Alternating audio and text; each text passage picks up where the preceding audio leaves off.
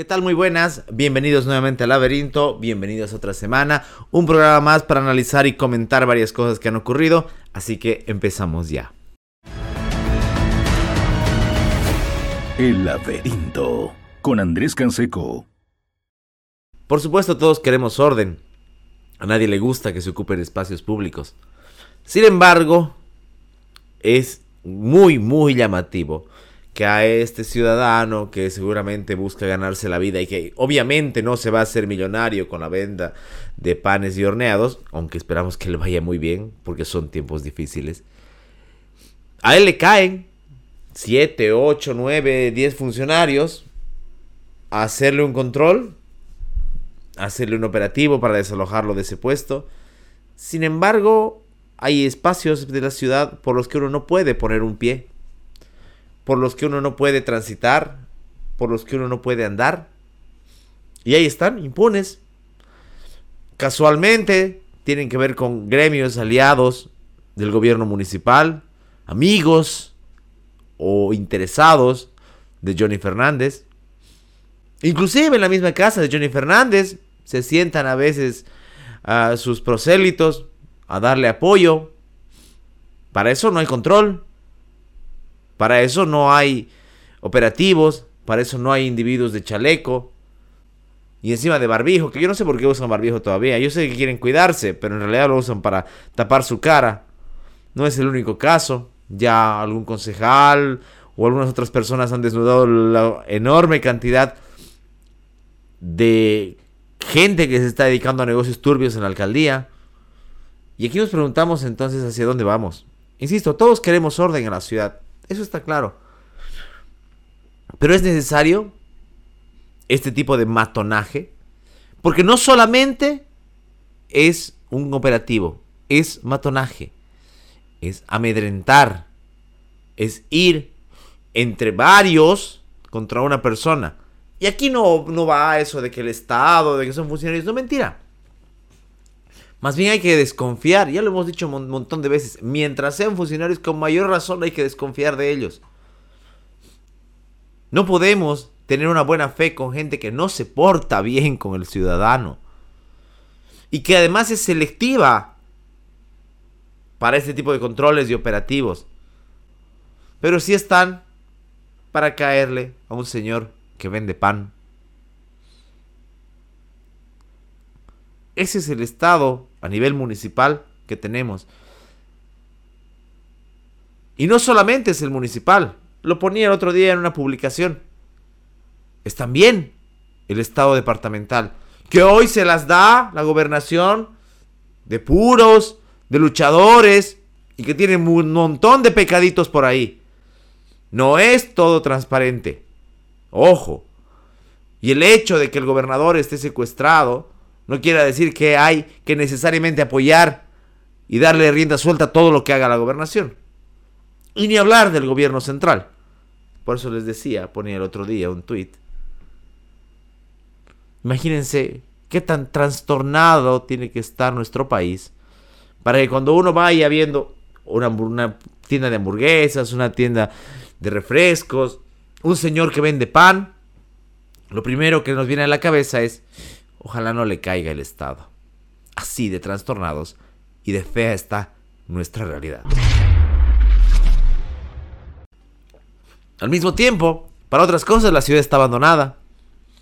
Ya son varias lluvias inusuales, para usar un término que utilizaba una exalcaldesa. Y la verdad es que cada vez se desnuda más lo precario de la organización. Contratos de basura, que varias veces han sido rechazados, contratos de desmonte que tampoco avanzan, pésimo estado de las calles. Y es triste porque empezamos a pensar erróneamente que es normal que la ciudad se inunde. Que es normal que hay gente que pierde la vida por una lluvia, por caer al canal. Que hay gente que pierde sus casas o las cosas de sus casas porque se le entra el agua, porque no hay un adecuado sistema, ya ni siquiera solamente de, eh, de desagüe, sino de pavimentos. el abandono. Hoy, por fortuna, podemos decir que los números del dengue están bajando. Después de cuántas semanas, de cuántos meses, en los que la hierba ha crecido y nadie se ha hecho cargo. En los parques, en las jardineras. Y no estamos hablando de la periferia necesariamente. Tercer anillo, segundo. Pero claro, si la dirección de parques y jardines se dedica a crear QRs, a la impunidad y ahora para salir a una detención domiciliaria, poco podemos esperar. Si el afán de corrupción, si el afán de aprovecharse de la cosa pública no existiera o se redujese al mínimo, tal vez la ciudad sería un lugar más decente para vivir. ¿Han visto el centro de la ciudad? Ese centro del que tanto hablan no solo las autoridades, sino los propios vecinos.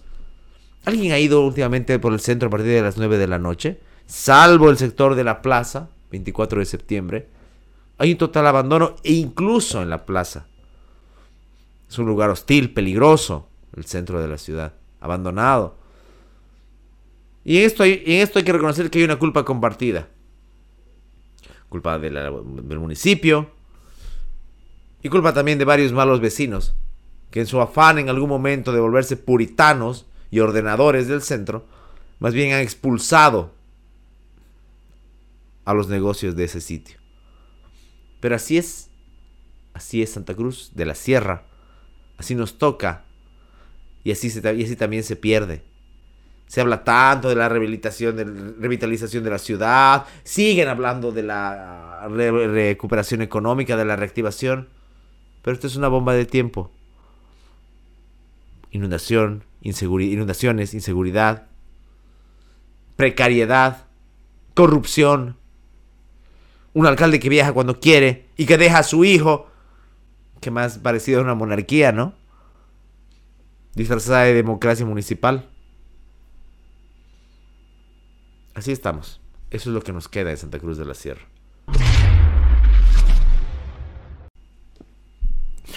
Fruto de algunas cosas que han ocurrido, sobre todo con este panorama económico, con las expresiones que abundan en las redes sociales, se vuelve a poner sobre el tapete, y esta vez fue la, Asociación Nacional de Prensa la que hace una observación coherente sobre esto, el asunto de, la, de una ley para regular las redes sociales.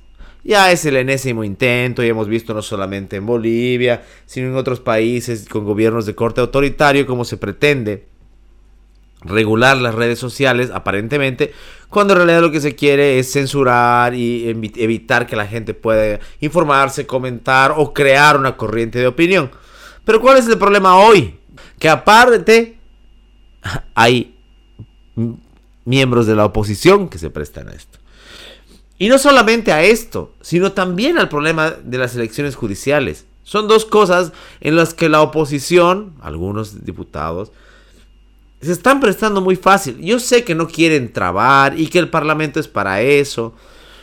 Pero no olvidemos la verdad de, la situación en la que estamos. Entre los desertores, que, ¿cómo se llaman? Independientes, no llaman desertores. Independientes de Creemos. Y entre los fácilmente amables y negociadores de comunidad ciudadana, el MAS está obteniendo varios, varios legisladores que apoyen sus iniciativas. Y es más, que se presten a ese juego. Insisto, nadie, nadie dice que haya que oponerse absolutamente a todo, al contrario, son opositores que deben buscar eh, algún criterio. Ok, pero si lo que van a hacer es por sus intereses, por su mediocridad, por su indefinición política e ideológica, ser serviles al proyecto del MAS o a los proyectos del MAS, porque sabemos que por ahora son dos, mejor no haga nada entonces. Mientras están desesperados por salir en, ni siquiera en los noticieros, sino en salir en, redes sociales, en hacer videitos, los legisladores pierden. Ya vimos lo que pasó el 24 de septiembre. O nos hemos olvidado de eso. Por venir al desfile la, elección del defensor del pueblo. No nos olvidemos. Porque así como debemos oponernos con total ferocidad a los atropellos del gobierno en temas económicos, educativos, políticos, ciudadanos, con esa misma ferocidad tenemos que exigir que la oposición, que supuestamente se vendió como una nueva oposición o como la bancada más digna de la historia, haga un trabajo decente. Y no mida sus apetitos en sus parcelas. Y que se dediquen a su trabajo. Y no a operar políticamente para su beneficio. Mencionaba eh, hace rato brevemente el tema de la elección judicial y es algo que parece que va a haber y, por supuesto ahora hay esta idea de que no al no haber dos tercios del movimiento al socialismo la oposición podría trabajar para que haya mejores nombres y mejores personalidades a la cabeza de, los de las instituciones del órgano judicial en la elección. Y aquí hay que ser claros. Yo voy a dar mi opinión como ciudadano. Yo seguiré apostando por el nulo. Porque no es solamente la, idea de los actores. Es el tema como tal, es el fondo, la forma y el fondo por lo, cómo se eligen.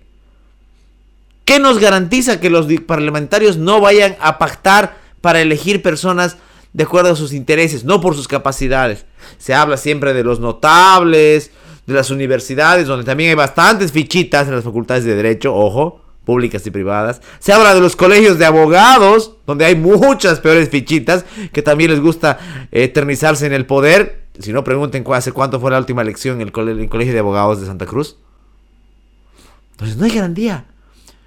Porque ese sistema político de designación en el legislativo de los candidatos, y encima cerrado, porque ya sabemos que no se permite campañas y demás, es lo que está infectado que no les mientan, ni oficialistas de los renovadores, ni opositores.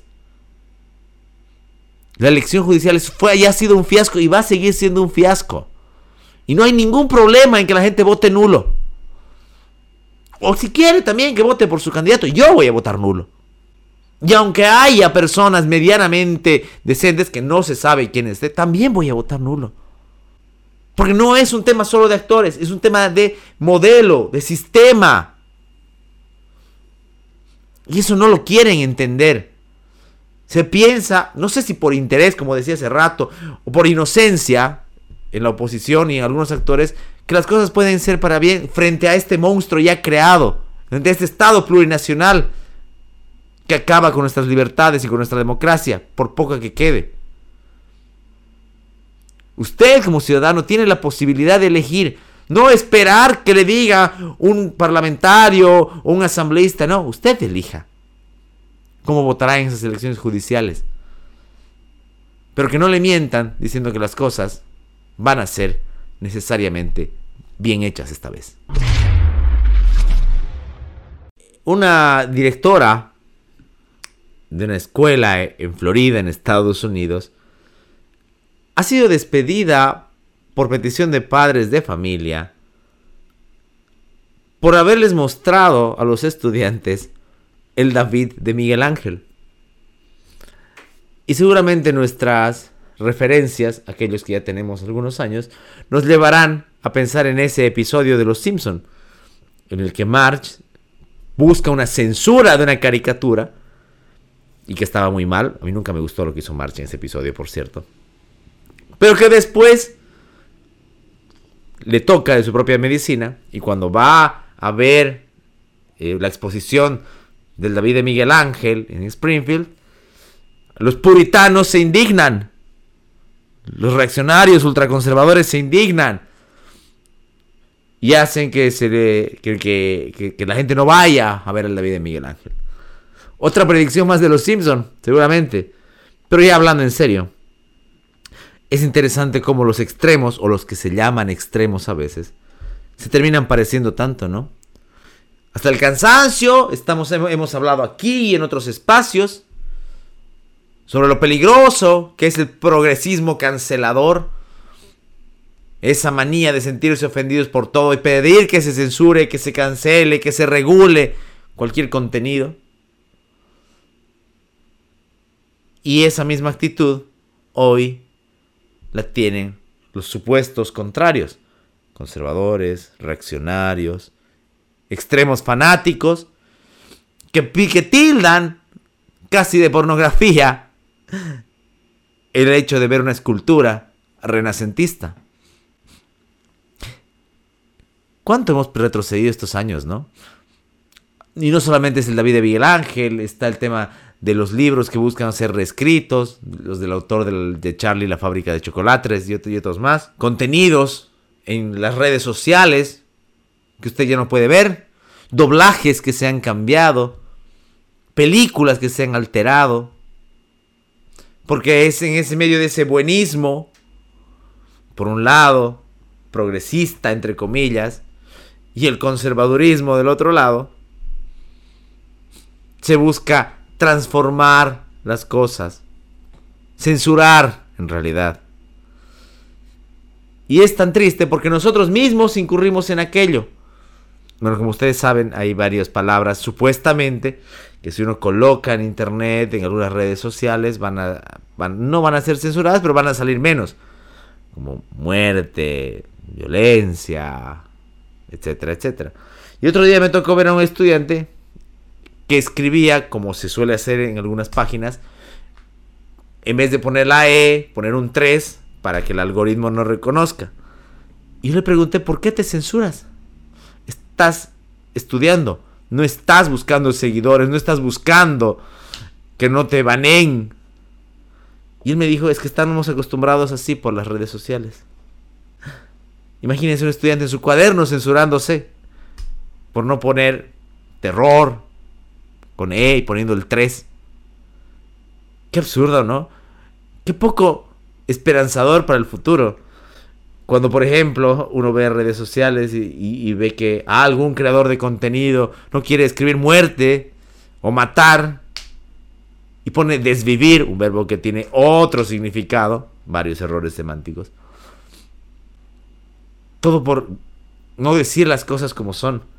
Y tras eso, tras esa censura, insisto, que puede venir del progresismo, del lado más hippie o inclusive del lado más religioso, como el caso de Florida y el David de Miguel Ángel, está esta pérdida de lo que somos, de lo que se hizo como humanidad. No solamente hemos caído en garras de quienes nos quieren quitar las libertades de expresión y otras, sino que nosotros mismos renunciamos a ellas. En una entrevista que le hizo en este canal de White Project a Pérez Reverte, Pérez Reverte en una de las, de, las partes dice, ¿por qué tenemos que mostrar al mundo un mundo de rosas y unicornios? No, el mundo es terrible, el mundo es salvaje, el mundo hay, hay muerte, virus, guerras, todas esas cosas. Y a mí me preocupa de sobremanera que a través del lenguaje y de esta neolengua del buenismo o del conservadurismo, cualquiera de los dos extremos, estemos queriendo vender una imagen de una realidad que no es. En el que ya no podemos decir muerte porque tenemos miedo de que nos bajen los likes. Qué terrible, ¿no? E insisto, en este juego entran, en este juego perverso, entran varios equipos los, de, los del lado del supuesto progresismo, los conservadores, los que se desesperan por likes, los mojigatos. Y que van por todo, todos van por todo, todos van por su parcela. Cerrada, en la que solo ellos son poseedores de la verdad. Y los demás, cancelados, censurados o despedidos, como esta directora, que lo único que hizo fue mostrarles una obra del renacentismo a sus estudiantes en Florida. En el mundo ahora en el que está desesperado y fanatizado con la inteligencia artificial, yo me quedo con lo clásico. Defender la libertad. Defendamos la polémica. Defendamos la opción de discutir, de disentir, sin que voces oficiales desde el púlpito, desde la política, desde una asamblea, desde un sindicato o desde un grupúsculo, nos digan qué es lo que tenemos que ver, qué es lo que tenemos que consumir y qué es lo que tenemos que decir y escuchar. No será perfecto, no será. Pero ese es el precio que pagamos por la libertad. Cuando se habla de la vigilancia con el precio de la libertad, se habla también de esto, que hay que vigilar. La posibilidad de que fluyan los contenidos, de que fluya la cultura. Y eso es lo que muchos no quieren entender. Llegamos así al final del programa. Ha sido como siempre un placer. Después de dos semanas en las que hemos estado con entrevistas, recordamos la entrevista que le hicimos a Mauricio Ríos sobre economía hace un par de semanas y la, anterior fue a Pedro Rivero eh, por el asunto de los 70 años del deber. Así que retornamos, retornamos ahora a nuestro formato habitual. Veremos qué nos depara la próxima semana. Seguramente habrá conflictos sobre el tema educativo. Ya lo hemos conversado varias veces, pero habrá que actualizarlo. Y nada, este país es complicado. Siempre hay incertidumbre. Y de lo que se trata acá en el laberinto es solamente de tener un espacio de crítica y reflexión en la que de verdad haya libertad.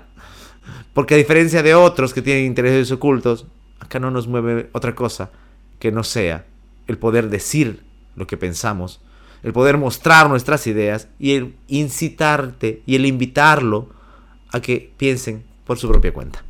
Les agradecemos por todos sus likes, por todo su apoyo, por todas las veces que comentan.